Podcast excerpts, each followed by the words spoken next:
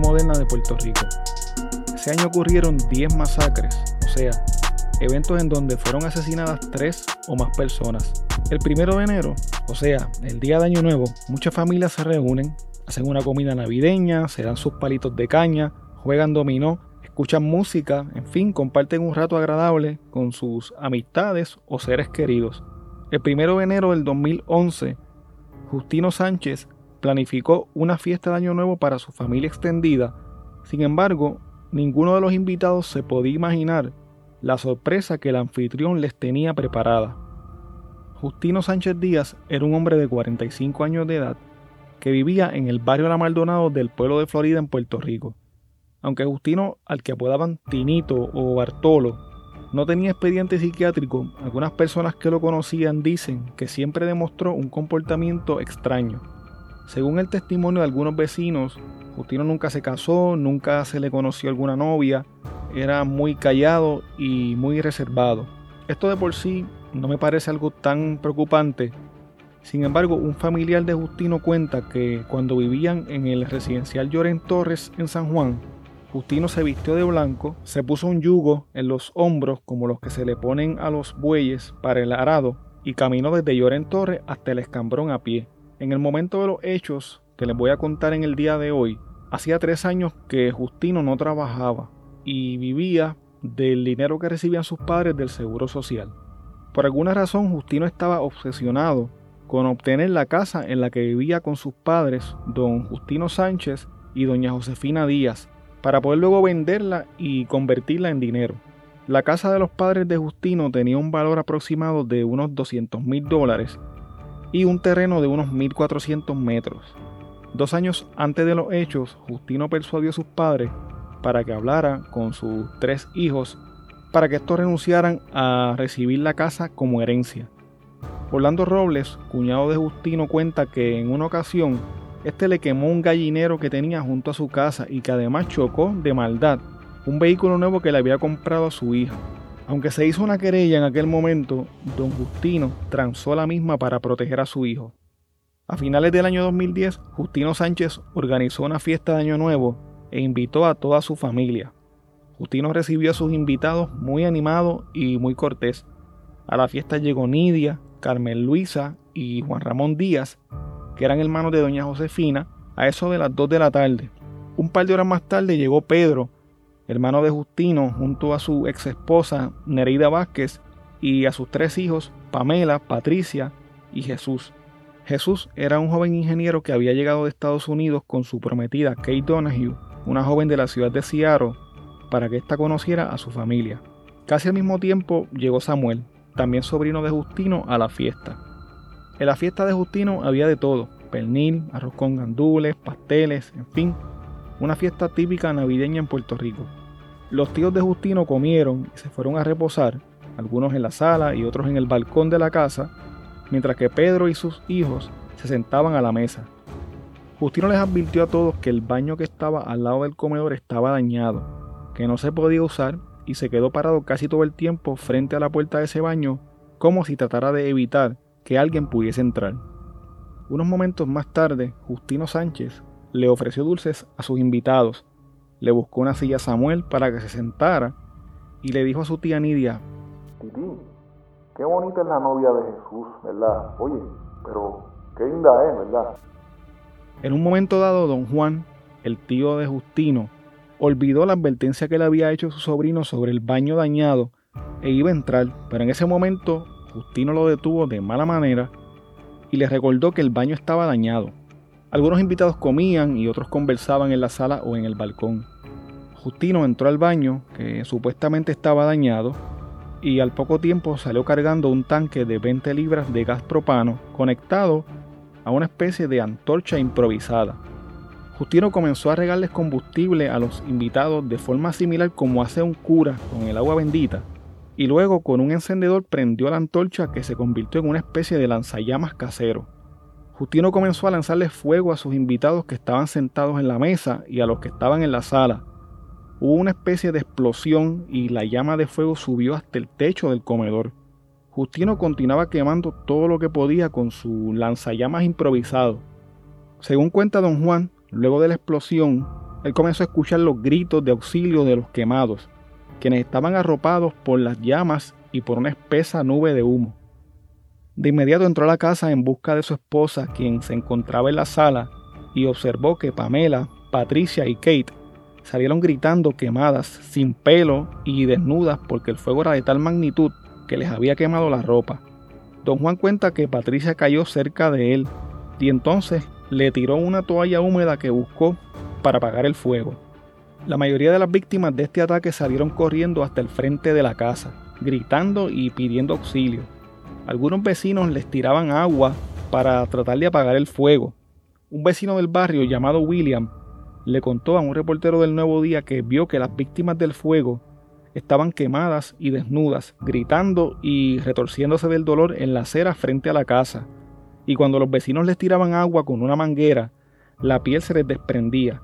Dijo también que las mujeres estaban calvas y desfiguradas por el fuego. Y cuando entró en la casa había una especie de calavera dibujada por el humo en la pared. Don Juan, por su parte, cuenta que vio que Samuel, Kate y Nereida estaban bien quemados. Nereida le pidió a Don Juan que le trajera clara de huevo para las quemaduras. Entonces Don Juan buscó un cartón de huevos en la casa de un vecino y le puso clara de huevo en las quemaduras. Yo nunca había escuchado sobre ponerle clara de huevo a las quemaduras y al buscar información sobre este remedio casero encontré que no se recomienda esta práctica porque puede ocasionar infecciones y evitar que las heridas curen con rapidez. Hasta el lugar llegaron los paramédicos y la policía de Puerto Rico. En medio de esta conmoción, Justino Sánchez bajó, abrazó a su padre y se sentó debajo de una palma tranquilamente. De pronto, Patricia, una de las víctimas, lo señaló como el autor del fuego en el momento en que la montaban en una ambulancia y la policía procedió a arrestarlo. El padre de Justino sufrió un fallo cardíaco por toda esta conmoción y tuvo que ser llevado de emergencia al hospital.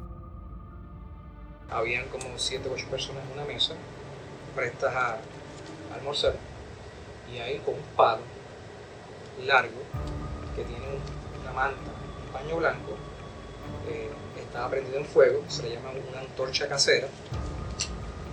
Él empezó a con fuego también tenía queroseno, en su mano izquierda también tenía un tanque de gas propano de 20 libras aproximadamente. Cuando empieza a rociar, ¿verdad? a poner el fuego a cada uno de los que estaban allí, pues surge una explosión, algunos se caen y salen corriendo. Luego, se interna en su cuarto, en un cuarto, en ese cuarto había un baño y el baño estaba lleno de, agua, aproximadamente 10 a 10 a 10 de agua. El 911, la ambulancia de policía llegaron, según la versión que tenemos, inmediatamente, enseguida. Eh, saben dónde se encuentra un cuarto. Esta persona, dicho sea de paso, estuvo bien contenta. Todo el mundo le dijo felicidades. Dialogó con, todo uno de, con cada uno de ellos. En adición de dialogar con ellos, le ofreció dulces. A una tía le preguntó que si recibía, en más de una ocasión, que si recibía el periódico el domingo. En dos ocasiones. A otra de las familias le indicó que qué bonita era eh, la novia de, Jesús, Kate, refiriéndose a la joven que vino a Estados Unidos, como si nada cuando surgen los hechos. Cuando llega la policía se percatan que él está en este cuarto, por un hueco está tirando inclusive gas con un tubo, y deciden entonces los bomberos y la policía pues por la puerta y ahí lo, lo detienen lo en el incendio provocado por Justino Sánchez, 8 de las 13 personas que compartían en la fiesta sufrieron quemaduras de algún tipo. Las personas que más daño sufrieron fueron la madre de Justino, Josefina Díaz, su cuñada Nerida Vázquez, su sobrino Jesús, Patricia y Pamela Sánchez, su primo Samuel Molina y la novia de Jesús, Kate Donahue. Orlando Robles, cuñado de Justino, cuenta que se salvó de la tragedia porque minutos antes se dirigió a un cajero automático a retirar dinero. Yo iba al lado de la casa de don Justino, quien es mi suegro, y cuando vi el fuego pensaba que era mi casa la que se estaba quemando. Me puse a despejar el camino para que pasaran las ambulancias porque había muchos curiosos. Mira, Justino estaba desequilibrado y era un problemático que no le gustaba ver a nadie feliz en la familia. Lo que él hizo fue una poca vergüenza. Él no tiene ningún padecimiento mental, es un problemático. Yo le he denunciado tres veces a la policía por amenaza y ofensa. Y yo advertí que podía ocurrir una tragedia. Los padres hablaron con mi esposa para que renunciara a la herencia. Y no fue una vez, fueron varias veces. Pero eso realmente quedó en nada. Esa casa la hizo don Justino trabajando a pulmón y sin pedirle prestado a nadie. Él es un hombre loco, él es un hombre malo. Hace tres años que no trabaja y el ocio lo fue enloqueciendo. Él nos prohibió subir a la casa porque quiso aislar a sus padres para poder manipularlos a su gusto. En una ocasión, él quiso ser hasta pastor de una iglesia llamada Restauración o algo así de Bayamón, pero yo no sé lo que pasó. Él se levantaba a las 3 de la mañana todos los días para ayunar y para ir a la iglesia. ¿Quién se iba a imaginar que algo así iba a pasar? Él estaba obsesionado con esa casa. Deseaba tenerla para su beneficio y yo pienso que él la veía como, como algo suyo. El 2 de enero del 2011, Samuel Molina Sánchez, de 32 años, se convirtió en la primera víctima fatal del incendio provocado por Justino Sánchez. Más tarde, a las 10 y 56 de la noche, falleció Pamela Sánchez Vázquez, que tenía solamente 17 años de edad. Según una fuente del periódico Primera Hora, se tuvo que utilizar placas dentales para poder identificar los cadáveres debido al grave daño sufrido a causa de las quemaduras. Al otro día, el 3 de enero, falleció doña Josefina Díaz a las 8 de la mañana en el Centro Médico de Río Piedras. El 4 de enero, Jesús Sánchez Vázquez murió a las 10 de la noche también en el Centro Médico de Río Piedras. El 5 de enero, Kate Donahue fue trasladada de emergencia al Hospital Jackson Memorial en Miami a solicitud de su familia para que recibiera atención especializada por las quemaduras sufridas en casi el 90% de su cuerpo. Lamentablemente, el 7 de enero Kate Donahue también falleció. Nereida Vázquez estuvo bajo tratamiento y en estado de coma inducido, sin embargo sus órganos comenzaron a fallar hasta causarle la muerte el 29 de enero a las 2 y 28 de la tarde. En total, seis personas perdieron su vida luego del brutal ataque por parte de Justino Sánchez durante la fiesta de Año Nuevo. La versión del arresto de Justino Sánchez eh, que yo pude conseguir es un poco contradictoria, porque anteriormente yo había mencionado que él estaba sentado tranquilo en una palma cuando Patricia lo señala y la policía pues, lo arresta. Sin embargo, el teniente Reinaldo Jiménez, director de homicidio de la región de Arecibo, dijo que cuando fueron a arrestar a Justino, este se encontraba encerrado en el baño y estaba mojado. Parece que no se quería quemar y por eso se mojó. Recuerda que tenía una mirada bien intensa y una sonrisa diabólica en la boca. El policía entiende que él lo planificó todo. A Justino Sánchez se le erradicaron nueve cargos de intento de homicidio y fue ingresado en la cárcel de Guerrero en Aguadilla.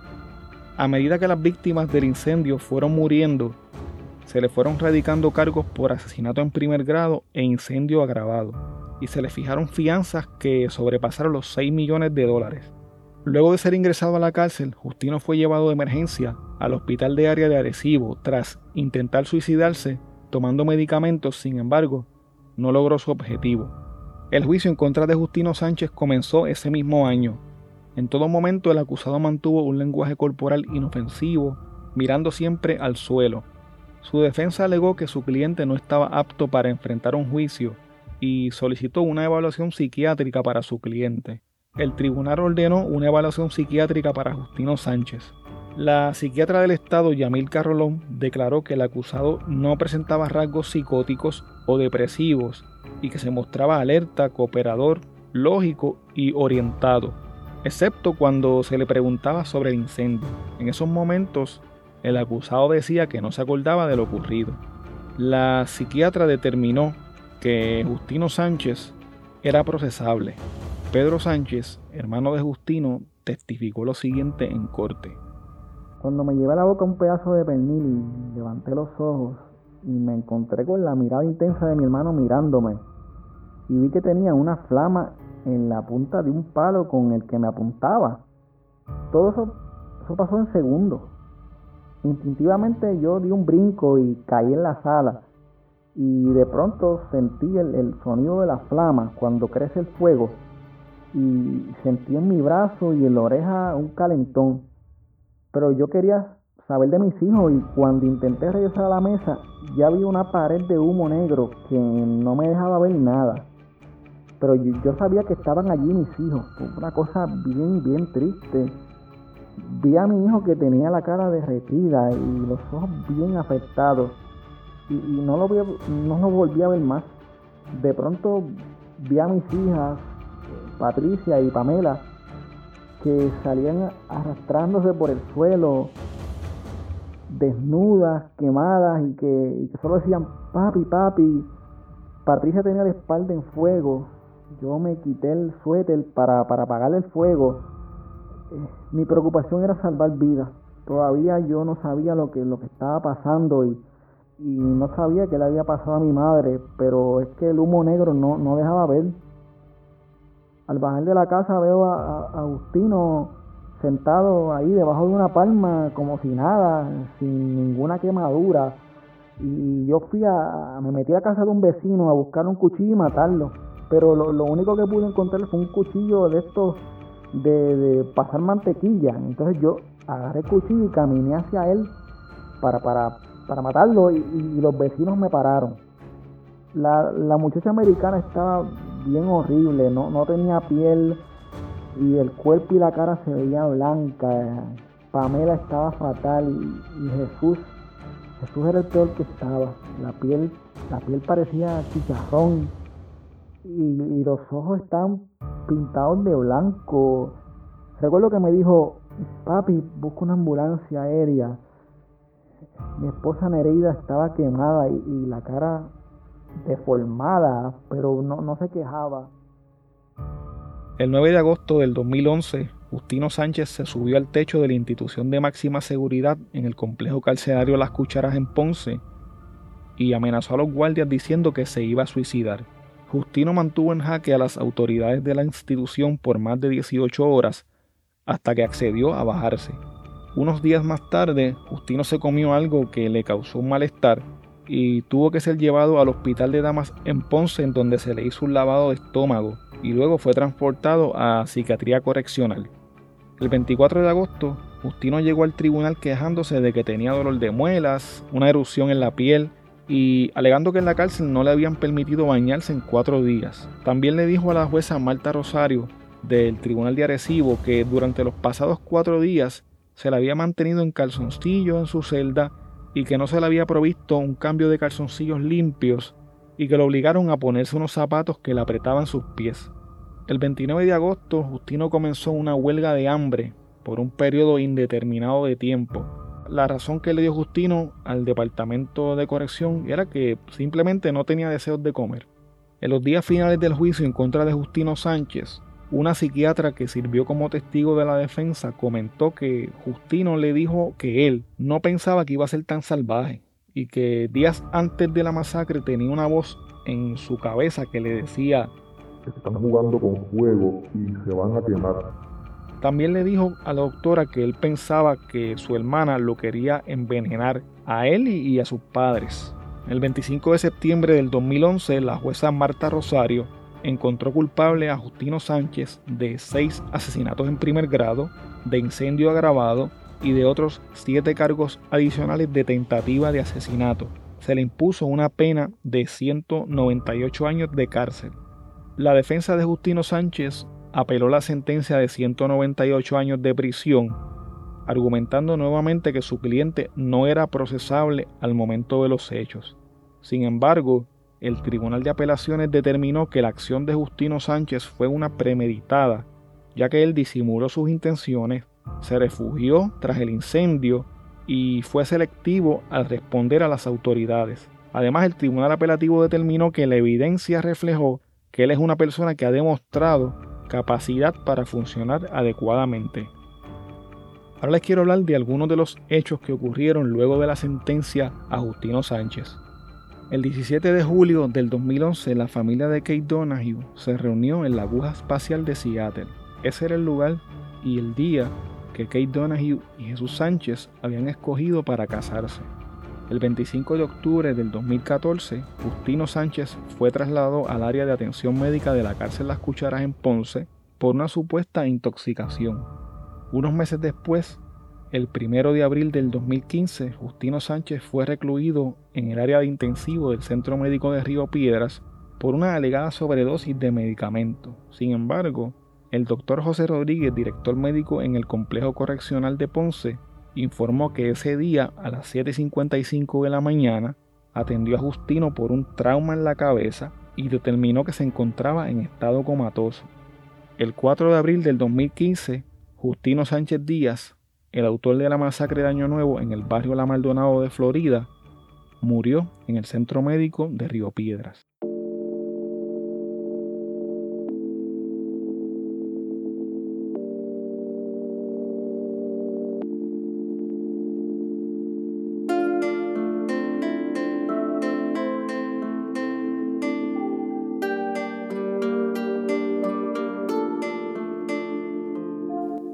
Bueno, hasta aquí el episodio de hoy. Recuerda que puedes contactarnos a través de crimepodpr.com.